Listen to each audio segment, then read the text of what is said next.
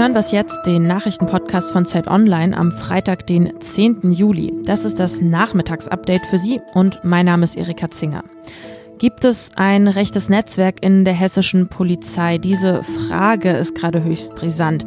Hessens Innenminister Peter Beuth schließt das nicht mehr aus. Darum geht es im Podcast. Und wir blicken auf Hongkong. Fast zwei Wochen ist das chinesische Sicherheitsgesetz dort nun in Kraft. Redaktionsschluss für diesen Podcast ist 16 Uhr. NSU 2.0.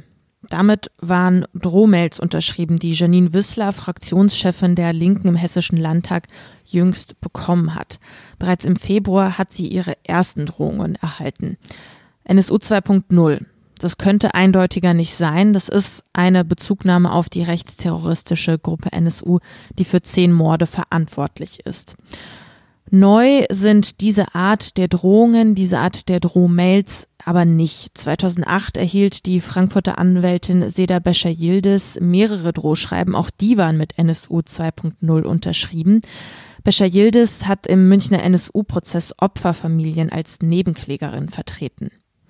Ja, die persönlichen Daten von der linken Politikerin Janine Wissler und der Anwältin Seda Bascha Yildiz wurden, und das ist eben jetzt brisant, von einem Polizeicomputer abgefragt. Kann es also sein, gibt es ein rechtes Netzwerk in Hessens Polizei? Diese Frage steht jetzt im Raum.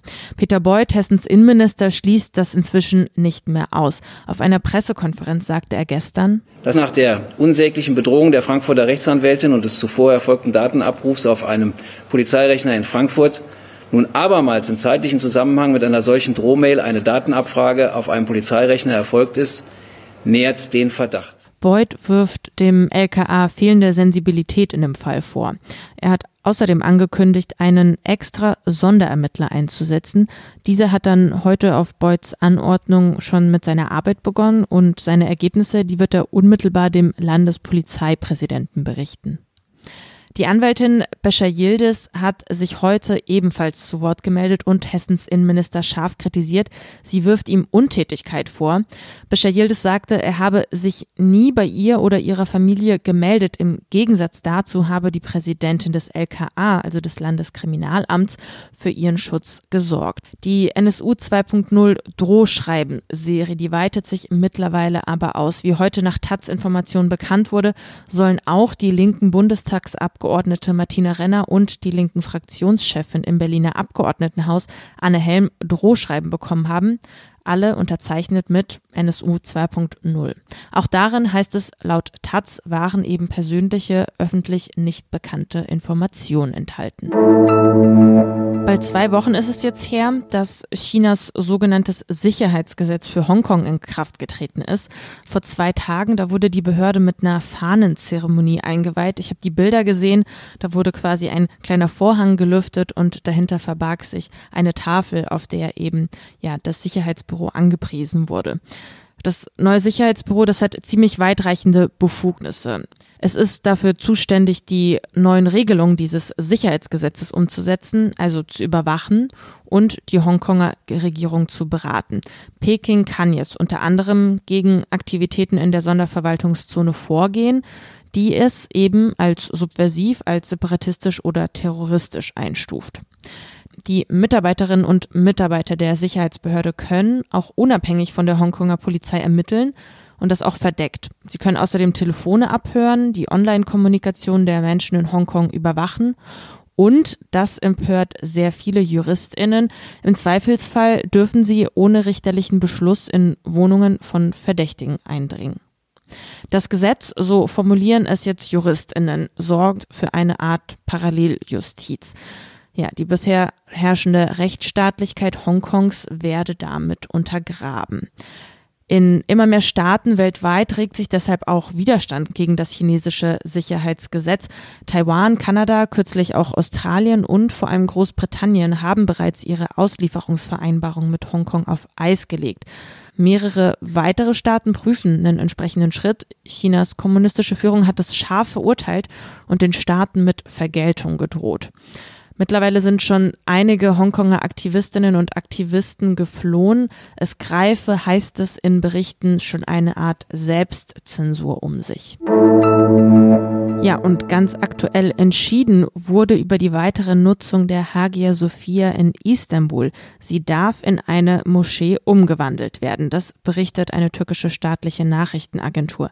Das oberste Verwaltungsgericht in der Türkei habe demnach den Status des berühmten Gebäudes als Museum annulliert.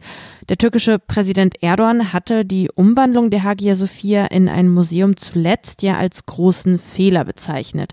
Der Kuppelbau gehört als Teil der Istanbuler Altstadt zum Welterbe. Deshalb hat auch die UNESCO die Türkei davor gewarnt, den Bau eigenmächtig umzuwandeln.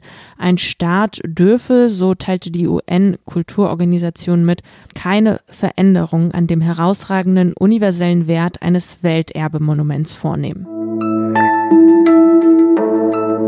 Was noch? Morgen am 11. Juli vor 25 Jahren begann der Genozid an den Bosniaken in Srebrenica. In nur vier Tagen wurden da von christlichen Serben mehr als 8000 muslimische Bosniaken ermordet. Dieser Völkermord, der war der schlimmste auf europäischem Boden seit dem Ende des Zweiten Weltkriegs. Und all das geschah in ja einer Art Schutzzone der Vereinten Nationen unter der Anwesenheit von niederländischen Blauhelmsoldaten, die nicht in der Lage waren, das Verbrechen zu verhindern. Bis heute gibt es viele offene Fragen, offene Fragen der Hinterbliebenen, der Überlebenden des Genozids. Bis heute sind auch nicht alle Beteiligten dieses Genozids zur Rechenschaft gezogen worden. 25 Jahre nach Kriegsende werden in Bosnien-Herzegowina auch von Politikern viele Kriegsverbrechen immer noch geleugnet und auch relativiert. Es passiert noch mehr, verurteilte Kriegsverbrecher werden sogar als Helden gefeiert. Morgen finden Sie auch hier bei uns auf Zeit Online einen Text zu Srebrenica, um genau zu sein, einen Gastbeitrag von Marion Kraske. Sie leitet das Büro der Heinrich-Böll-Stiftung in Sarajevo. Marion Kraske erklärt in ihrem Text, warum das Massaker in Srebrenica zentral werden muss für die europäische Erinnerungskultur. Ja, eine Woche ist mal wieder rum. Ich hoffe, Sie können jetzt bald ins Wochenende starten. Am Montag hören Sie uns ganz regulär wieder mit Was jetzt und auch mit dem Update dann um 17 Uhr. Wenn Sie uns in der Zwischenzeit schreiben möchten, Kritik, Anregungen, dann an wasjetzt.zeit.de. Schönes Wochenende. Ich bin Erika Zinger. Machen Sie es gut.